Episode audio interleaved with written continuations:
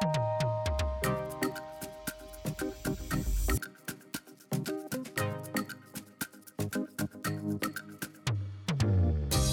家好，欢迎收听股市一直听。那我是 Bill，这里我将会分享我自己有兴趣的产业趋势啊，或是一些时事，然后跟一些现在分享。好，那今天一样是周三，啊八月十一号，然后刚过完这个父亲节嘛，然后父亲节回来，哇，这个一到三的这个行情真的很惨，但也超乎我预料的惨，真的，我真的也没想到一个当中市井说成交量可以到。让台股跌成这个地步，但是也有很多原因嘛。但是我觉得那些原因都还好，因为你去看其他的雅股，连这个跌最惨的恒生指数最近都比比较止稳一点，台股自己弱自己，这种状况算是一种新环境。我认为这个所谓的当冲市井交易嘛，然后现在又说当冲的这个这个税。原本有降税嘛，要要调整，可能没有那么的福利熊熊福利了。那又再次的重挫台股，会不会真的如新闻所说，就是今晚会真的会不给奖励啊，不给熊福利熊熊福利？我不知道。但是你很明显可以看到台股就是在适应这件事情，适应这个当冲可能要退场。你看到的现在四千亿不到的成交量，就是未来少了当冲它正常的成交量。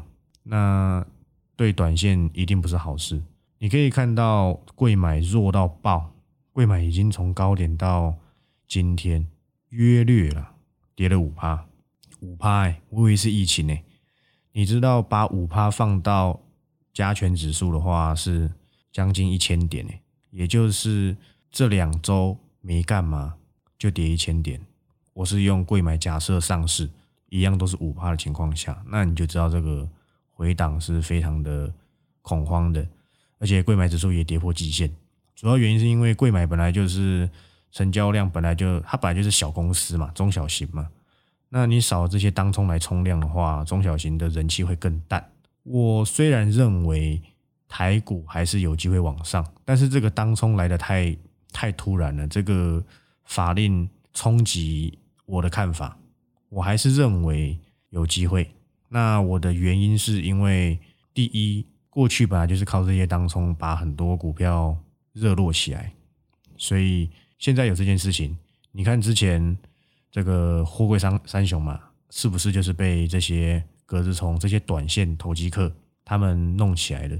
然后后面大家都知道它很好的时候，他就不玩了嘛。最近你看航运再多的利多，就是小涨小跌，哎，也不见得小涨小跌，也就是上不太去。那跌下来也稍微有人顾，但是就已经没有之前那种波段行情了。现在的货柜三雄就是如此啊，因为接下来可能再过没多久，这个政策就要上路了嘛，那又又多一个这个福利熊熊福利取消政策，那很多这种靠短线的赚钱的大户。就不知道要怎么操作了。这个政策先丢出来，你会说还没到啊？但是他们当会先退场啊，对不对？所以台股你看今天也跌破极限，不管是贵买还是加权嘛，都一样，没有谁比较强。那只有稍微全指股可能立守在盘上。这说真的啦，七月下旬到今天做多的一定都赔钱。那当然我我一定也是赔钱了。这个过程你只要是做多，一定赔钱。可是可是。这才是正常股市的的一个循环，因为永远我们在往前看的时候，股市总是会有想不到的事情。就像前阵子最一开始一万五千多点那个时候是疫情嘛，是不是很突然？突然有了台湾本土，好，我们适应了。再来第二个是中国查东查西，然后打教育股，什么好未来啊，新东方。然后香港指数大跌，这是第二个。前阵子影响台股的嘛，台股也莫名其妙回档啊。现在又来第三个，台股自己打自己。那这要怎么办？这非经济因素，我也没办法。但是我还是同样的话，我认为还是习惯就好。因为现在台股对于这个政策还没适应。以前量这么多，对不对？现在量缩成这样，但是一定会影响到往上攻的可能性，也就是可能以前啊那样的成交量是撑不住这么高的指数的，就会在在现在的指数就是在反映你缩量，你可能就会回档到哪个部位、哪个点位。现在在做的就是这件事情，因为你的成交量不足，你要去上攻万八很难，真的很难，因为这都是要用钱堆上去的，所以这个这个政策的确是会影响到台股接下来要上攻的可能性。但是你们也可以看到，现在很多股票真的都跌得非常的超值，什么汉雷啊，什么 MCU 的新塘啊，这些之前都很强，甚至是。翻倍的创维嘛，这些公司你看最近弱的跟什么一样，所以我觉得这里先让台股适应一下这个缩量的可能性，接下来再看这个政策要怎么走。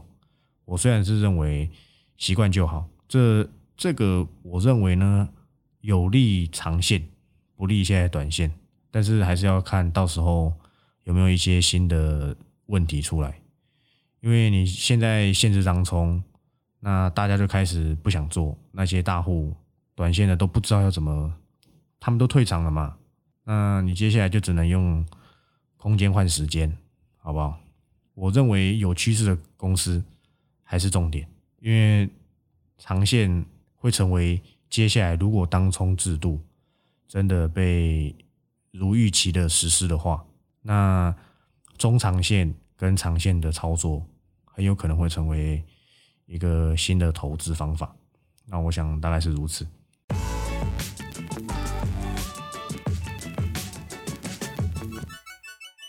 好，好，那刚才是针对这个当冲嘛，啊，这些提供一些简单的看法。趋势不会改变，不是说不会改变了，已经成立的趋势，它就不容易去改变。我讲过嘛，就像航空母舰嘛，要转弯要很久。有些东西你就知道它是长期的，打到合理的位置就值得我们留意，但是不是一定值得我们买进哦，是值得留意。那我还是觉得要分享一些趋势，因为我觉得 OK 的，好不好？趋势就还是在那边。那放长远一点来看，这才是我擅长的逻辑嘛。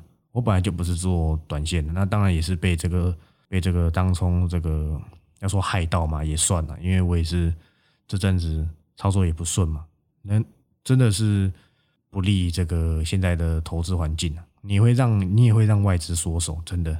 那这个你看，你说成交量，你也会害到券商，因为券商的手续费就少赚了嘛。你看今天的元大金，今天的元大金，你要说什么啊？是阳明还是什么这样？我觉得都有。但是你不可否认的是，你你成交量下降，你会让很多人离开股市。离开股市，其实你的证交税也少收，你的券商的这个手续费也少赚，然后投资人也纷纷退场。我觉得其实坏点就是缺点大于优点但是我也不能决定嘛，我又不是金管会会长，对不对？那就看到时候政策真的实施，我们我认为呢还是有有有出路的，好不好？那还是介绍一些趋势给大家。那我本周想要讲的趋势是一个我认为比较长期，你新闻也看得到的，叫做这个中国健身计划。我原本上礼拜是认为说那个那三家公司还好，可是我认真的看了一下，我觉得以当中有一家公司，哎，好像有一些端倪。可是这个我再说一次是长期的哦，你不要又拿一两个月、两三个月来看。我觉得这家公司如果有到相对的低档区，我认为可以留意，好吧？因为最近大家都很差嘛，那它一定也很差，对不对？但是我觉得长期哎，蛮有意思的，蛮有意思的。那我要讲的是这个健身器材，大家都知道健身器材有三家嘛，立山，然后戴宇跟乔山。那戴戴宇这个本来就是做家用。那去年搭一些可转债的题材，这种股价哇，三四十几吧，飙了一百多。那立山去年也有一点行情，它是主要公司是帮这个美国有一家做器材叫 Peloton，做这个代工的。那还有一家就是乔山。那我今天主要要讲的是乔山。好，那我我就先来介绍一下乔山。那乔山代号一七三六哈，他这个我观察到一点是，乔山他一开始原本是做这个纯属代工零组件，后面转型到这个有点设计类型，就是 OEM O OEM 变 ODM，然后现在它转型自有品牌嘛，那几个品牌我就不念了啦，有什么 M 的啦之类的。啊，现在变 OBM，这个转换的过程中可以知道说，乔山他其实有强劲的实力，因为你可以发展自有品牌，这种公司都不简单。但是当然也有缺点，等下会提到。那它是亚洲第一，那应该也是世界前三大的这个运身运就是运动健身器材的公司。那商用家用都有，后来还有做这个按摩椅啊，就是那个富士健康。什么我不确定，好像叫什么福吉 Yoki，就是日本的，都查得到。呃，乔山魔镜嘛，对不对？那公司在全球有三十四个行销子公司，那零售通路呢遍布全球三百多家。那在中国呢就有几十家了。那这三百多家的通路遍布在六十几个国家，哎，不是六十几个，拍谁？六十个国家。那每个地方，因为它美国也有厂嘛。那台湾啊，中国大陆啊，最近有想把这个中心调往越南嘛？那这些都有都有这个不同的分工啊，有的是设计啊，有的是制作什么什么零组件啊，OK 的。那他的客户呢，有几个是蛮大家的 Gym 啊，然后法国最大的这个健身房啊，Basic，还有什么 Smart Fit 啊，然后还有大陆的这个威尔士。好像一兆韦德，好不好？都是乔山的客户。之前也有传说，这个 Anytime 好像也要成为乔山的新客户。但是它当中呢，有一个最有趣的公司，好不好？叫做那个星球健健康啊，我这边统称叫星球了，好不好？我也不确定中文是不是叫这个，但是讲英文有点有点有点不好念，所以就叫星球。啊，这家公司是蛮有趣的。那这家公司呢？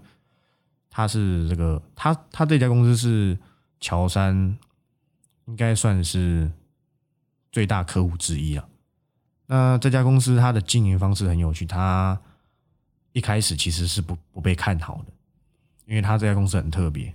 一般我们想要去做健身都是为了身材嘛，但是他这家公司他没有要跟你做这件事情。国外的健身房平均一个月。要四十到七十美金，可是这一家只要十块。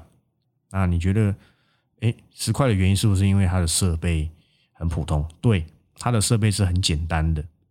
但是呢，它是打破那些真正想要健身的人，因为他们知道，真的想要健身、想要想要有好身材的人，大概是占比十五趴。他不去跟你拼这十五趴，他要的是那八十五趴。他们公司就是这个健身房呢。每个月会有一天是这个会员的免费披萨日，你会觉得很奇怪，我健身你还给我吃披萨？对，他这一家公司打的是心里面，他打的是心里面，因为他知道说很多人他其实没有要真的健身，他只是要一个给自己心里可以一个交代。今天人家来问你，你可以说我有健身，你会觉得很神奇吧？那这样有差吗？可是很多人他的心里面就是那样子，他就是只是要有一个。安慰自己的借口，他做的就是就是在攻克这一方面的人性，而且这家公司一直讲到这家公司，这间健身房呢很有趣哦，你不可以发出声音，你不可以举太重的东西，也就是你不可以在这家健身房里面展现自己太过好的身材，因为很多人他可能身材不好，因为还没练嘛。他为什么很多人不敢去健身房？因为里面可能都很多已经成型的帅哥美女，那那些身材还不好的人会觉得进去会会被比较。可是你来这间就不用担心，因为大家都一样，大家身材都很普通，大家都只是一般人，就比较没有那么什么肌肉帅哥这样之类的。所以他们主打的是这件事情。那时候大家很不爽，因为对那些健身的人而言，这有点反行销，他会觉得你是不是在侮辱我们这些有健身的人？就这家公司反而没倒，还神速发展，拓店拓的非常的快，所以这个就是这样，这个就是攻克你人性这个心里面的部分。我不跟你争那十五趴，我要的是那八十五趴，对不对？没有人会想要承认自己的身材不好了，所以你来这一家公司，哦，抱歉，来这个健身房，你会有一个可以搪塞自己的借口，为自己心灵找到一点慰藉，就是哎，我有健身，我有健身，对，就是这样子而已。这家公司就成为了，我没记错的话，前阵子我有看到他的统计啊。会员最多，因为它也便宜啦，一部分也是会便宜，所以它的会员多很正常，真的很正常。所以我觉得这家公司哦非常有趣，它不跟你争，它还给你吃高热量食物，但是它拖天拖得非常快。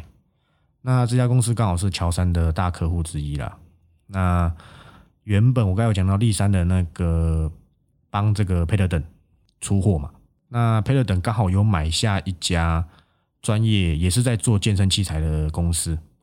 那这家公司呢？P 开头的，原本供货给这一家反行销的健身房公司。那因为他被佩勒等买下来了，所以他当然会优先供货给佩勒等。那这样子，他当然就会比较少供货给这个星球嘛。那也提高了这个乔山的这个供货的比重。那刚才有讲到嘛，因为乔山他发展自有品牌。你会发现乔山它的毛利不低哦，它毛利都是要接近五十哦。你要去想接近五十的毛利，你以为是晶圆代工吗？它甚至毛利是比这些很多电子大厂来的高的。但是你看到它的盈利率很低，原因是因为它营业费用太高了。这个是如果你对乔山有兴趣，是未来要留意的重点。原因是因为你发展自有品牌。你会会需要有行销费用，我刚有讲到，他行销子公司三十几家，你还有通路公司，就是通路商了。那你有这些东西，都会增加你的营业费用，这就是发展自有品牌的缺点，对不对？所以未来乔山要观察的重点是它的盈利率，它的盈利率就是你要去观察它的营业费用，所以它的毛利高，可是它营业率低，造成它最后的税后净利档就很低啊。那他算厉害了，他 Q 二受到缺柜这些运费上涨影响，还可以赚一毛钱，对不对？我记得是零点零一啦，还是零点一，我忘了，反正就赚了很少很少很少，但是也算厉害，因为他去年这个时间是赔钱，那正常，因为去年疫情嘛，所以我觉得这家公司乔山，它从 OEM 变成 ODM，后面变成 OBM。啊，加上这个，因为他在上海有厂，所以他有这个有能力可以这个直接供货给中国。那你也可以看到中国这一些体育股，特步国际嘛，安踏体育、李宁、三百六十一度，在那个时候新闻出来都有涨哦。我觉得这个这个行情还是可以留意一下，因为这个东西比较长期一点。那我会比较喜欢讲一些比较长期的趋势。那乔山又在中国上海有厂，那他现在发展自有品牌嘛，我觉得也是蛮值得留意的一家公司。那主要就是因为我刚才讲这个这个行销费用啊、广告费用的关系，受限了它该有的获利。但是我觉得 OK 的，因为你发展自有品牌本来就有这种这种问题，那这也不是一两天的事情，所以我觉得整体而言，乔山在目前已经应该是跌翻天了啦。我觉得是在。未来有打到一个相对的位置，我觉得可以去留意一下。加上他供货都是都是蛮大家的健身场，那我觉得下半年的营收应该不会太差。好，那今天的节目就到这里。那我是 Bill，我们下周六再见，拜拜。